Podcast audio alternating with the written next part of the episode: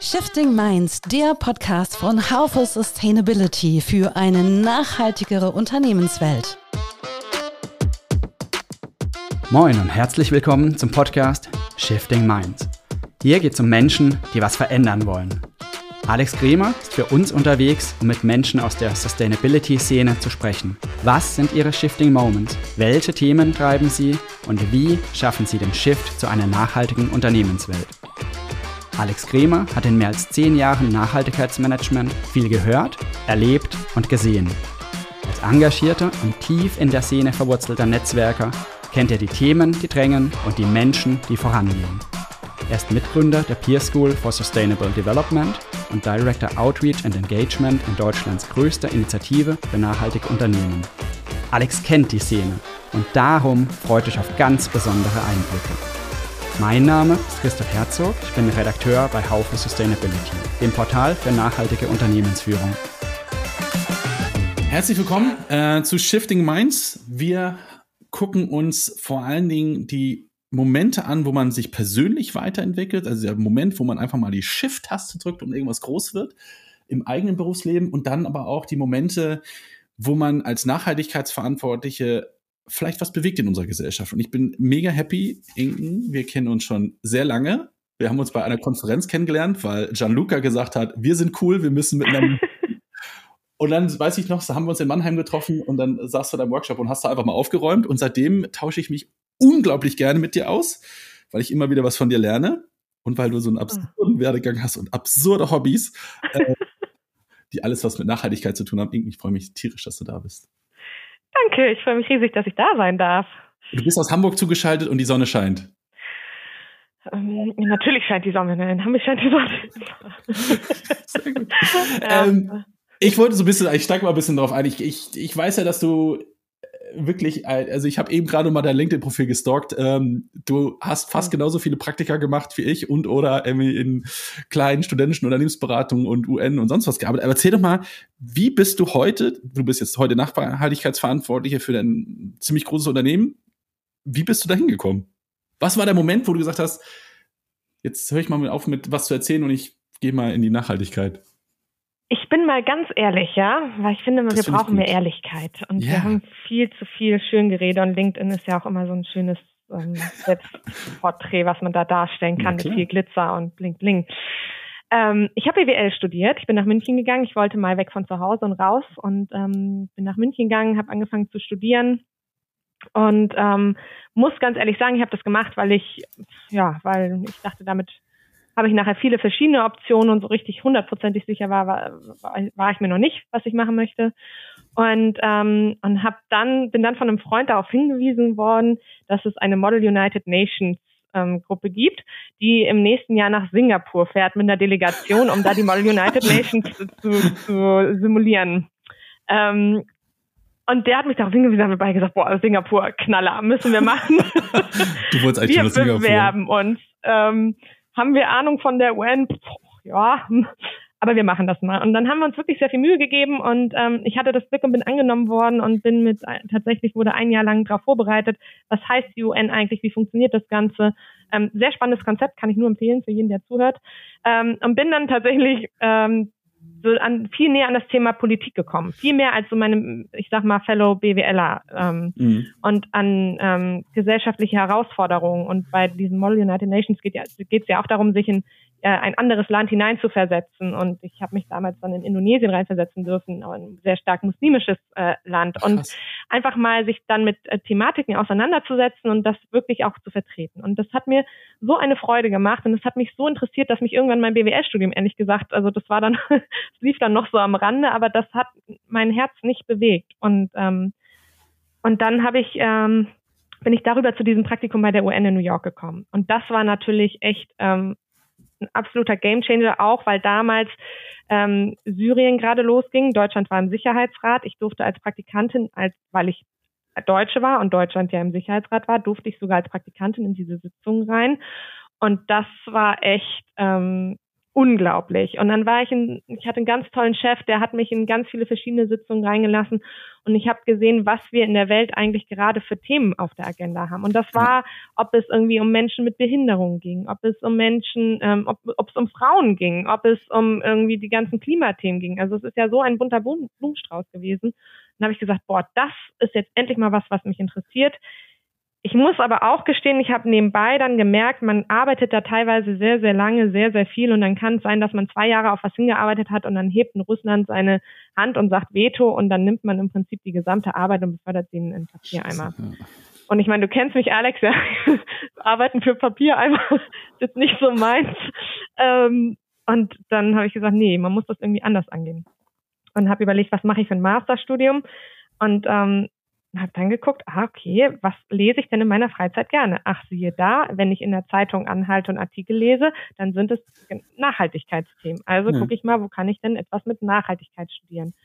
Ähm, und damals muss man fairerweise sagen, also wirklich, jedem, dem ich das erzählt habe, ich möchte das studieren, hat mich immer gefragt, Hippie. Ähm, Nachhalt, nach, na, nachhaltig, Nachhaltigkeit, was?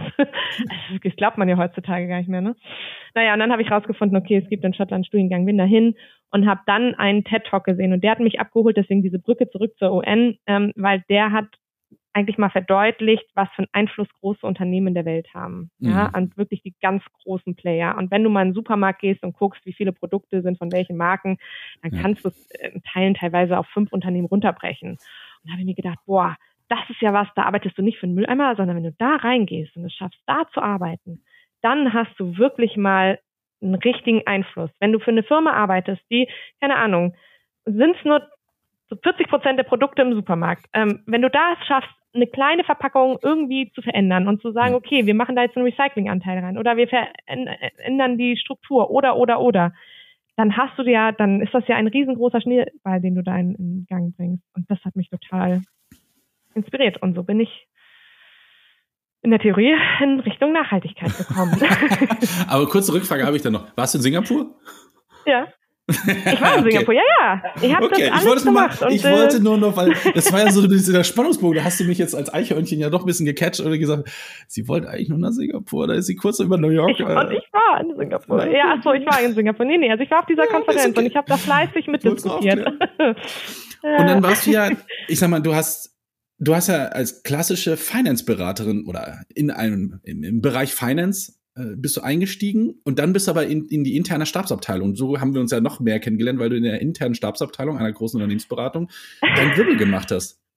Richtig? Ja, Moment. Ja, ich habe nicht bei der Finance-Beratung angefangen. Ich habe bei einer Beratung angefangen, die sich fokussiert hatte auf die ähm, auf Airports, Flugindustrie, Logistik und Co. Ah. Ähm, also ich bin noch einen Schritt vor. Aber du hast doch bei der genau, großen, warst du, äh, ich weiß, dass du mit Zahlen und so, das war. Da war ich dann in der Feinde, da bin ich dann im Finance-Bereich. Da, so bin ich doch, ja, genau. okay, got it. Ja, ja, das ja, ist korrekt. Ja, und wie anders war es dann, als du, ich sag mal, in der internen Stabsabteilung, und es geht nicht darum, jetzt irgendwelche Geheimnisse zu legen, sondern hattest du das Gefühl, dass du mit deinen, was du ja sagtest, ne, ich, wenn ich ein kleines Produkt verändere, verändere ich ganz mhm. viel.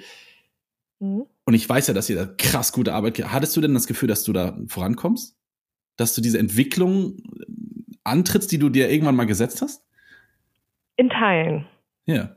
Also in Teilen schon. Also man kann okay. ein gutes Beispiel nehmen. Wir haben da ähm, beispielsweise ähm, und eine Kollegin und ich, uns hat das jedes Mal geärgert, wenn wir zur Kaffeemaschine gekommen sind, weil wir hatten eine bestimmte Kaffeemaschine im, im Gebäude. Da gab es so Coffee-to-go-Becher für diejenigen, die sozusagen nur vorbeikommen, sich einen Kaffee holen und dann zum Zug müssen, weil sie zum Kunden ja. müssen oder so. Und dann haben wir gesagt, ey, aber den, diese Pappbecher, die nimmt jeder Zweite. Also auch diejenigen, die nur ins dritte Stock hochfahren müssen oder so. Das kann ja nicht sein. Und was passiert mit diesem Kaffeebecher? Den werfen sie dann direkt wieder im Müll.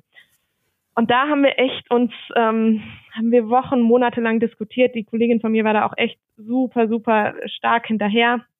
Und dann haben wir es aber geschafft. Und ich glaube, nach einem Jahr, ich meine, man kennt es, das, das muss man ja sagen, es dauert halt alles ewig, ja.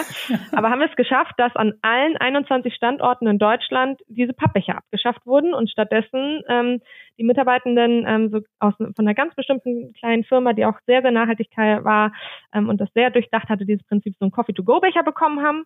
Und dann hatten sie entweder die Möglichkeit, den zu benutzen oder eine Porzellantasse, die man dann da aber stehen lässt. Also das war ein Moment, da habe ich echt gedacht, cool. Also, ich meine, das rettet jetzt auch nicht die Welt, aber es ist, nee. es ist ein Steinchen, das du ins Rollen bringst und vor allem, was es bewirkt ist, du hast dann ja auch noch diese 13.000, 14.000 Mitarbeitenden, denen du das Konzept erklärst, erklärst, warum du das machst. Und da stößt du im Zweifel auch was im Kopf an. Also Genau. es, Da da, hätte ich jetzt auch Teilen gesagt, ich der, das, der, ich ja. sag mal, der englischer Fachterminus, ne? Awareness Creation äh, Effekt. Genau, genau der. Man kann zwar nicht mehr in die Kantine gehen, weil jeder sagt, ey, du hast mir nur mein Pappbecher geklaut, aber die Diskussion startet. Ja, Richtig. und an vielen Stellen, glaube ich, und ich weiß nicht, wie es dir ging, äh, hat es auch andere Effekte, Sekundareffekte, die plötzlich sagen, Ja. hey, in diesem Mandat, Ja. vielleicht können wir mal drüber nachdenken, was wir hier eigentlich gerade tun. Ja, genau das. Ja. Und das macht mir richtig Freude. Pappbecher, ich habe eine leichte Allergie gegen diese Pappbecher-Diskussion, weil es immer der Low Impact ist. Mhm. Ich aber weiß um die Awareness, ja, die da einfach, und das war diese Themen, aber, und das sind aber, ich habe dann auch immer gelernt, das sind die emotional nahen Themen, greifbaren Themen, also physisch Ja. sogar, ne, der Pappbecher Ja. und so, genauso mit dem Auto.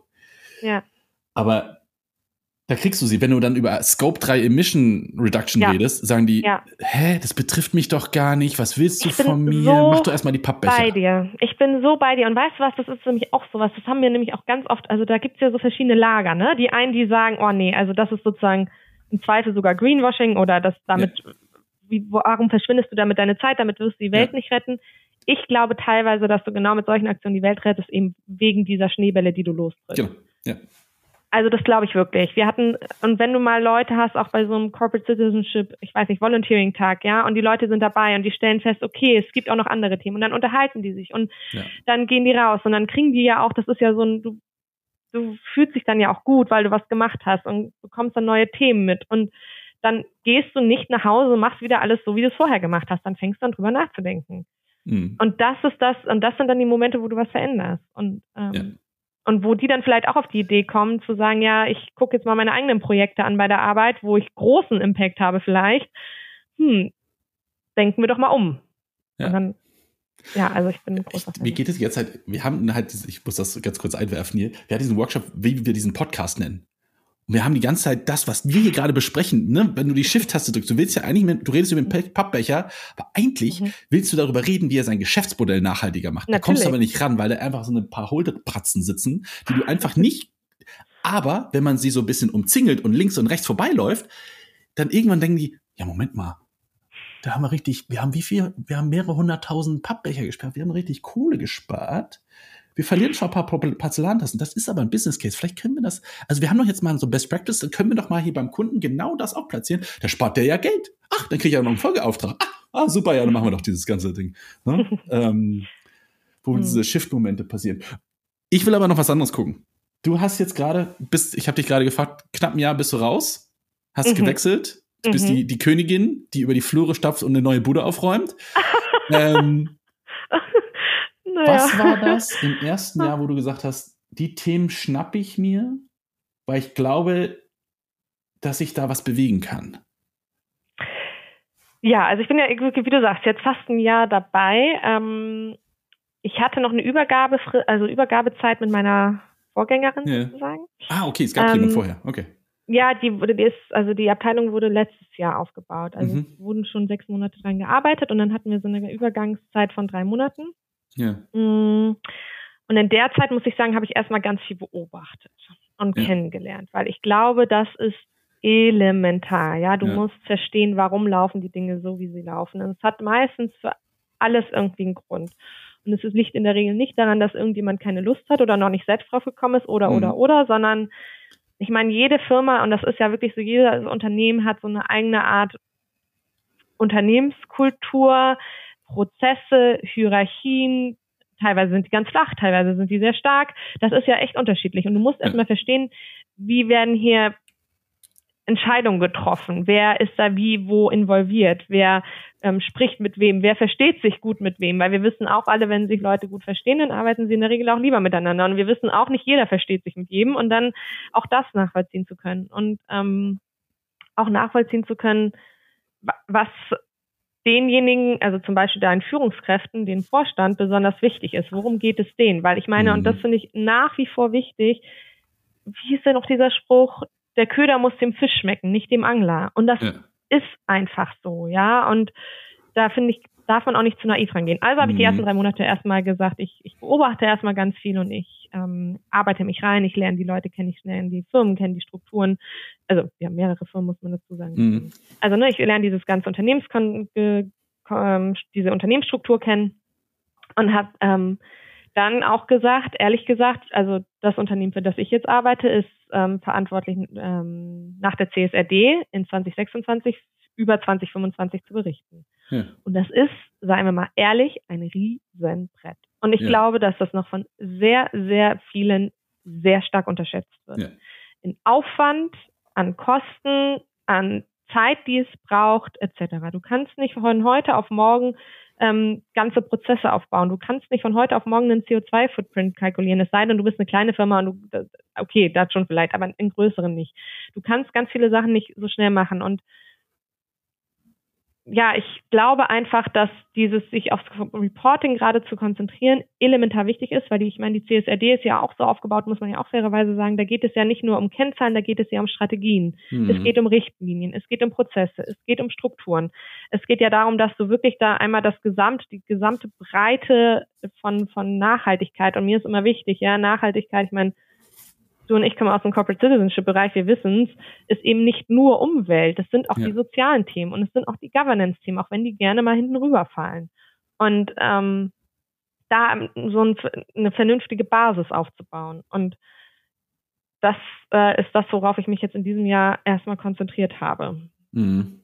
Und mal aus Neugierde, ich habe irgendwann angefangen, mir Stakeholder-Maps zu bauen. Ich, gut, ich bin habe auch eine extreme Stakeholder-Affinität, aber Mhm. wie strukturierst, gehst du an deine Themen ran? Versuchst du, äh, also und solche, solche Sachen zeigt man ja gar keinem, weil da man da ja manchmal Sachen dran schreibt, so Klaus mag ja das, da kriege ich in der Kantine. Also ich wusste, dass ich meinen CFO in meiner Kantine und wenn ich ein Finance-Thema hatte, bin ich zufällig in der Kantine Ah. gewesen. Ja. Wahrscheinlich erzähle ich das viel zu oft, aber das ist für mich in so ein Sinnbild, dass man ja oft, und das hatten wir ja vorher, du musst ja quasi die Pappbecher-Story haben, um ein paar Mhm. Köpfe zu verdrehen. Oder ich muss ja Mhm. gar nicht verdrehen, aber einfach motivieren, dass sie es doch machen, weil Ja. das Herz liegt ja oft an der richtigen Stelle.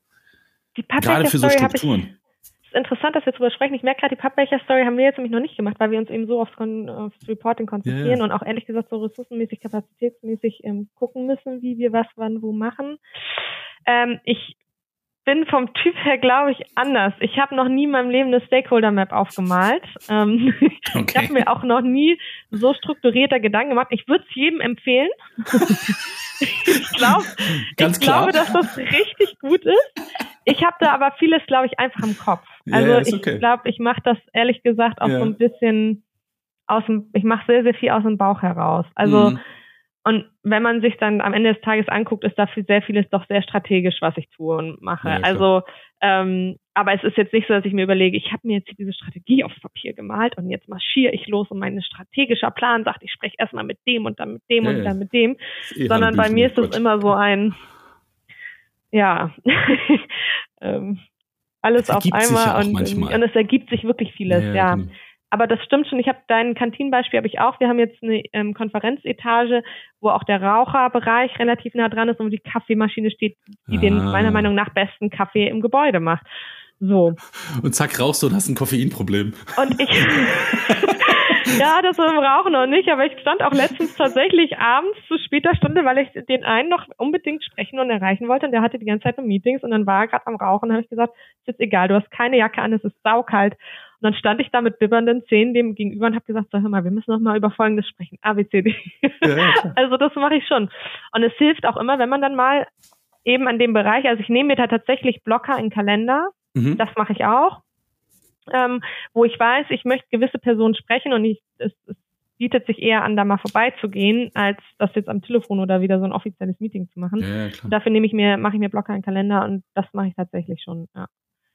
Also dieses Sprechen, Leute kennenlernen, auch mal die, auch mal mit denen einfach so, also heraushören, was läuft gut, was läuft nicht gut, Ja. warum ist das so, ja? Also Genau. finde ich, ich finde Zuhören so wichtig und ich glaube, dass Zuhören sehr oft unterschätzt wird und dass wir auch oft vielleicht auch gerade in der Nachhaltigkeitsbranche manchmal so eine leichte Arroganz an den Tag legen von wegen, wir wissen es sowieso besser, ja, und einfach Ja. vergessen zuzuhören und auch die Sorgen und Ängste ernst zu nehmen und das auch mal ernst zu nehmen, dass jemand sagt, ähm, ich habe Angst davor, dass ihr mir im Fuhrpark das Auto wegnimmt, weil und manchmal hat das wirklich auch einen guten Hintergrund. Ja, das Ja. vergisst man so schnell. Und Ja. ähm, das muss ich, da muss ich mich auch selbst immer wieder dran erinnern, dass man zwar viel reden kann, ich weiß, das kann ich gut, äh, aber dass das Zuhören eigentlich viel wichtiger ist.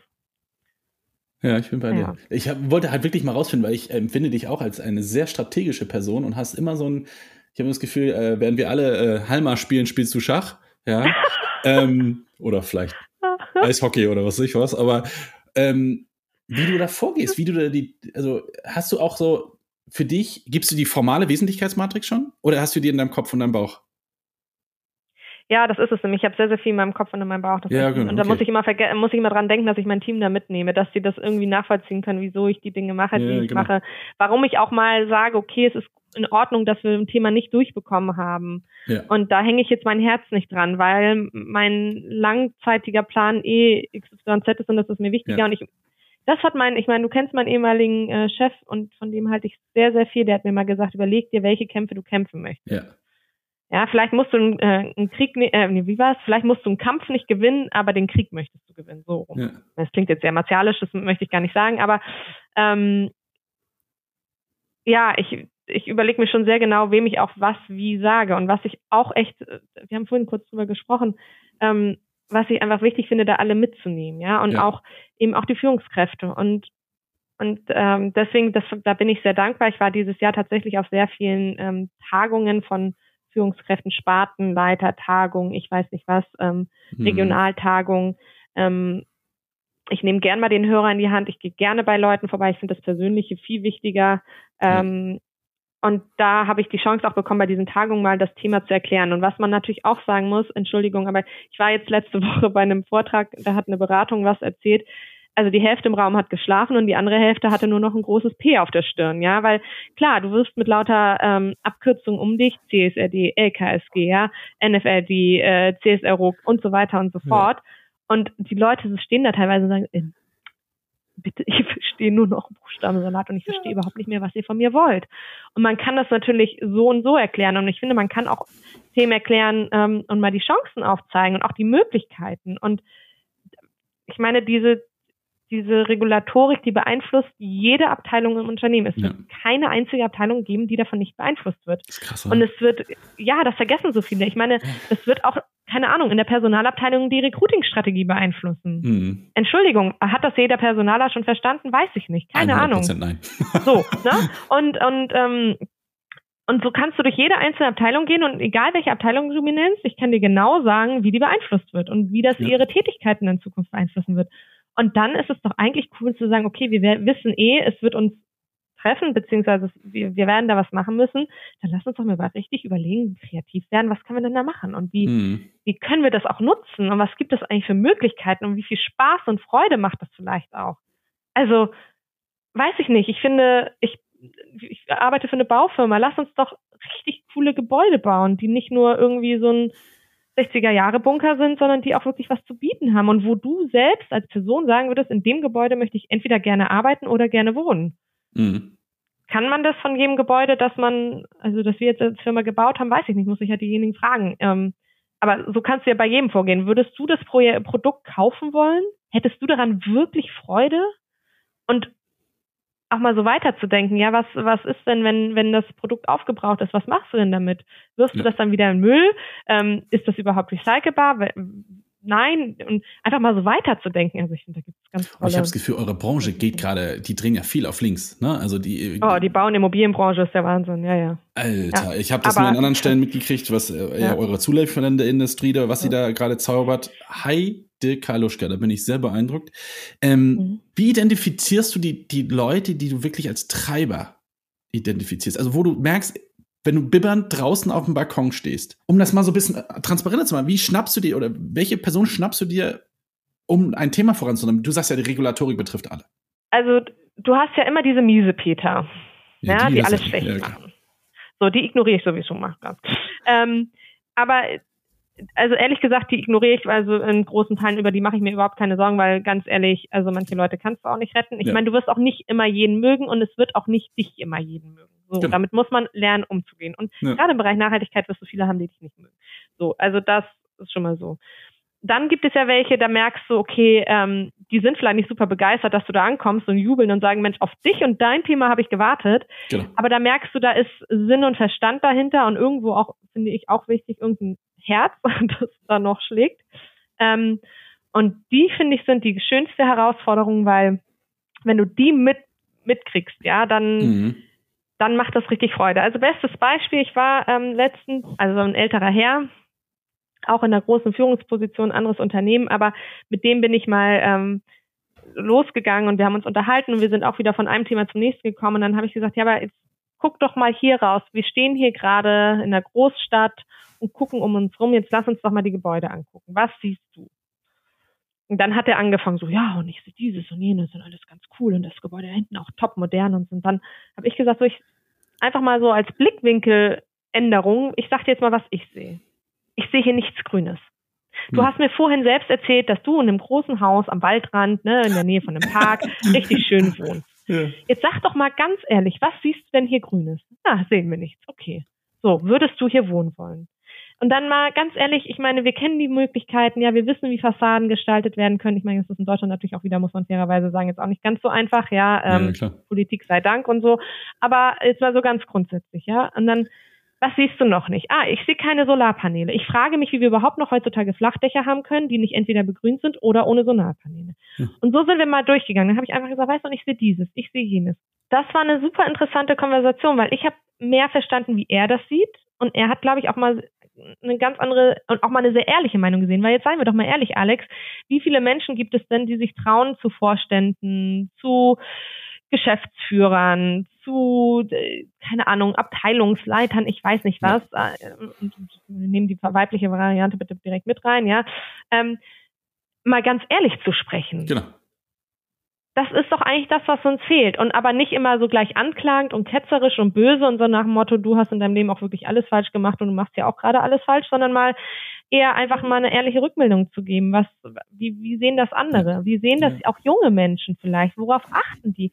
So, oder auch arbeiten, ja? In was für einer Art Büro möchtest du arbeiten? Mit was für Menschen möchtest du arbeiten? Mit was für, für Freiheiten und Flexibilitäten? Warum ist dir das wichtig? Ähm, und da gibt es einfach ganz viele verschiedene Modelle. Und ich glaube, da fehlt oft das Verständnis, weil wir oft sehr schnell so, so Kanten entwickeln. Ja, so dieses ja. ihr gegen uns. Jung ja. gegen alt, Frau gegen Mann, weiß gegen alle anderen. So, also ja. und und viel zu wenig auch mal versuchen, so Perspektiven zu verstehen und zu gucken, okay, was gibt es denn da vielleicht für Möglichkeiten? Und sowas versuche ich ehrlich gesagt ganz oft, dass ich da versuche, ins Gespräch zu gehen. Und dann gibt es ja noch diejenigen, die du angesprochen hast, die ja voll dabei sind, sozusagen die Supporter. Und die muss man gar nicht suchen, weil die findest du. So, jetzt kommt eine Frage, da brauche ich deinen Branchen, äh, dein, dein, Blick auf die Nachhaltigkeitsabteilung. Diese, diese Diskussion habe ich in anderen Kontexten, das ist, sind Diskussionen, die ich nicht öffentlich mache, aber wie gehst du damit um?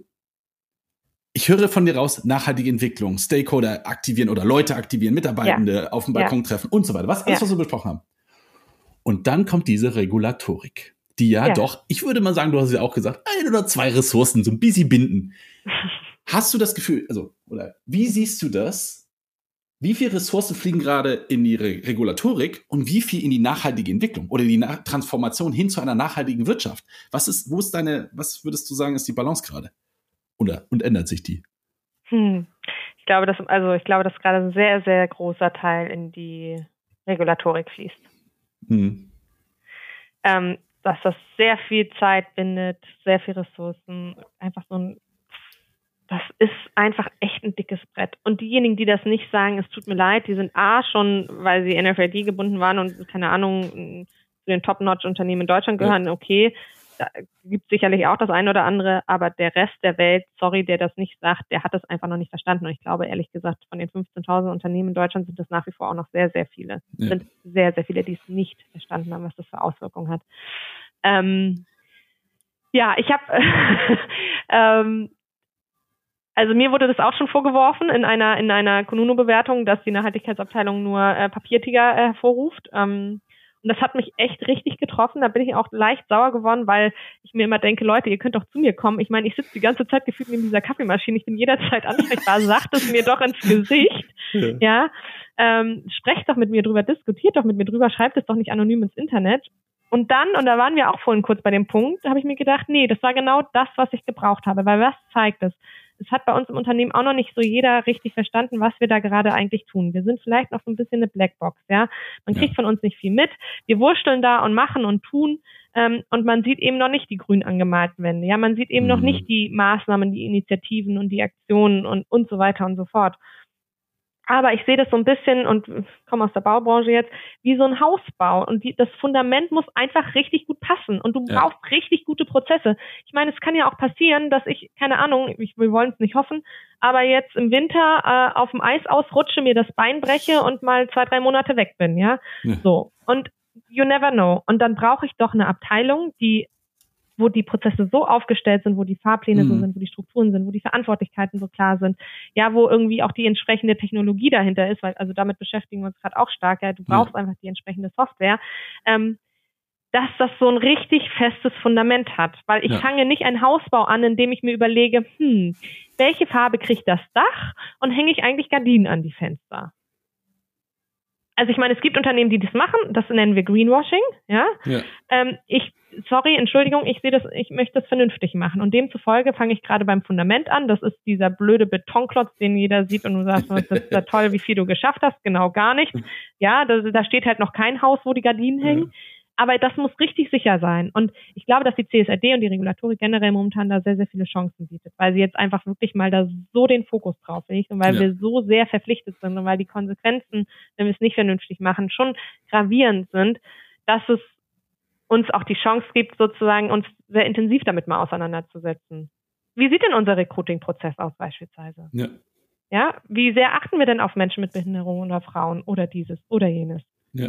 Mal ganz ehrlich, keine Ahnung. Und ähm, so Themen jetzt mal vernünftig aufzusetzen, finde ich enorm wichtig. Ich finde es aber, und das war nämlich dieser Kununu-Kommentar, der mich dann so getroffen hat, der hat mir eigentlich nur gezeigt, ich habe die Mitarbeitenden eben nicht richtig mitgenommen auf dieser Reise. Mhm. Ich habe das nicht entsprechend erklärt. Ich äh, muss dafür mehr Transparenz sorgen. Ich muss erklären, warum machen wir das? Was machen wir gerade? Warum dauert es so lange in Anführungsstrichen, dass man überhaupt Resultate sieht? Ja, warum vorwerkeln wir da immer noch am Fundament rum und hängen eben nicht schon die Gardinen auf?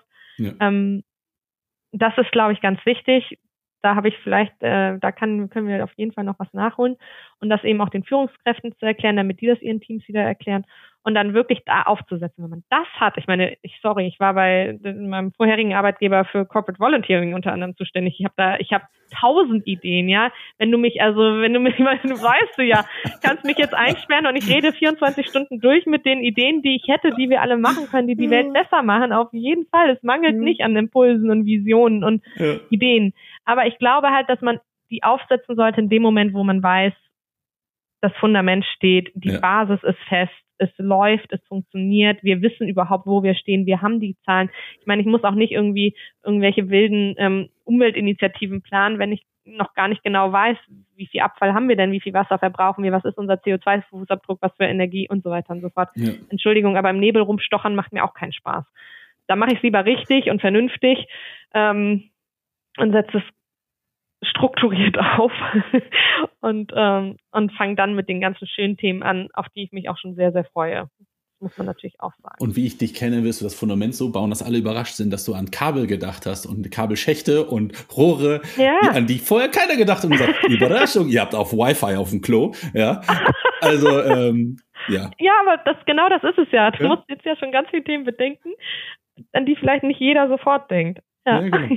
Ja, klar. Und es kommt ja, und das ist ja, da sind wir uns auch gerade einig gewesen, aber ganz oft merkt man dann, ey, es haben auch schon andere an ein paar Sachen gedacht und gesagt, ey, pass auf, ich baue dir auch die Einfahrt. Ich mache die so, dass wir gleich mit dem, dem Kran dahin fahren können. Und wenn du dein Fertighaus da drauf stellst und in sechs Minuten die Kiste steht, stürzt dir der Keller nicht ein. Ne? Also das kommen ja ganz viele Leute zusammen, wenn du sie irgendwie dann ne, so ein bisschen mhm. Baumhalm ausgestattet hast und bringst sie dann zusammen. Das ist ein schönes Bild. Ich male ja auch so gerne schöne Bilder. Ich mal, ich liebe es bis jetzt mal. Ich finde das richtig. Und ich finde es ganz wichtig, das sieht man auch beim Hausbau. Du brauchst die Expertise von jedem. Ja. Und du kannst gar nicht alles wissen. Nee. Der Elektriker oder die Elektrikerin ja, wissen ganz andere Sachen als der oder die Sanitärexpertin, ja. ähm, die, derjenige, der sich ums Haus kümmert, Dach kümmert, der nächste, wie gesagt, manch einer ist richtig gut Vorhänge aufzuhängen, braucht man auch. Ja. Jeder hat so sein Thema, seine Stärke. Du kannst es gar nicht alles wissen. Du musst aber wissen, was brauchst du. und wen musst du an den Tisch holen. Das ist, glaube ich, auch, das finde ich für so Nachhaltigkeitsbeauftragte so wichtig zu wissen. Du musst es gar nicht alles wissen. Du kannst es auch gar nicht alles wissen. Nee. Es ist viel zu komplex und viel zu groß, aber du musst wissen, dass du es brauchst und von wem du es holen kannst. Oder wen du an den Tisch holen musst. Perfekte Abschlussworte. nee, wirklich, also es ist echt, ja, ich, wie gesagt, ich, ich habe es angekündigt am Anfang, ich lerne sehr viel von dir. Ich weiß, dass du eigentlich wolltest du mal nach Singapur fliegen und jetzt sagst du mir, wie die Nachhaltigkeitswelt funktioniert. Also, ähm, Inken, ich danke dir für den Einblick. Ich weiß, wir werden noch äh, ein paar Mal von dir hören. Du bist nächste Woche äh, oder diese Woche noch auf dem Sustainable Finance Panel. Heißt, da schlummern noch ganz andere Themen in dir. ähm, und du arbeitest an diversen Buchartikeln. Deshalb ähm, ich danke dir für den Einblick und ich, ich glaube, ich werde nächstes Jahr einfach nochmal anrufen und mal gucken, wie es dir so ergangen ist. Vielen, vielen Dank, dass du immer nachfragst und zuhörst und dass wir so einen coolen Austausch haben. Finde ich wirklich, das ist inspirierend. Sehr, sehr cool. Vielen, vielen Dank.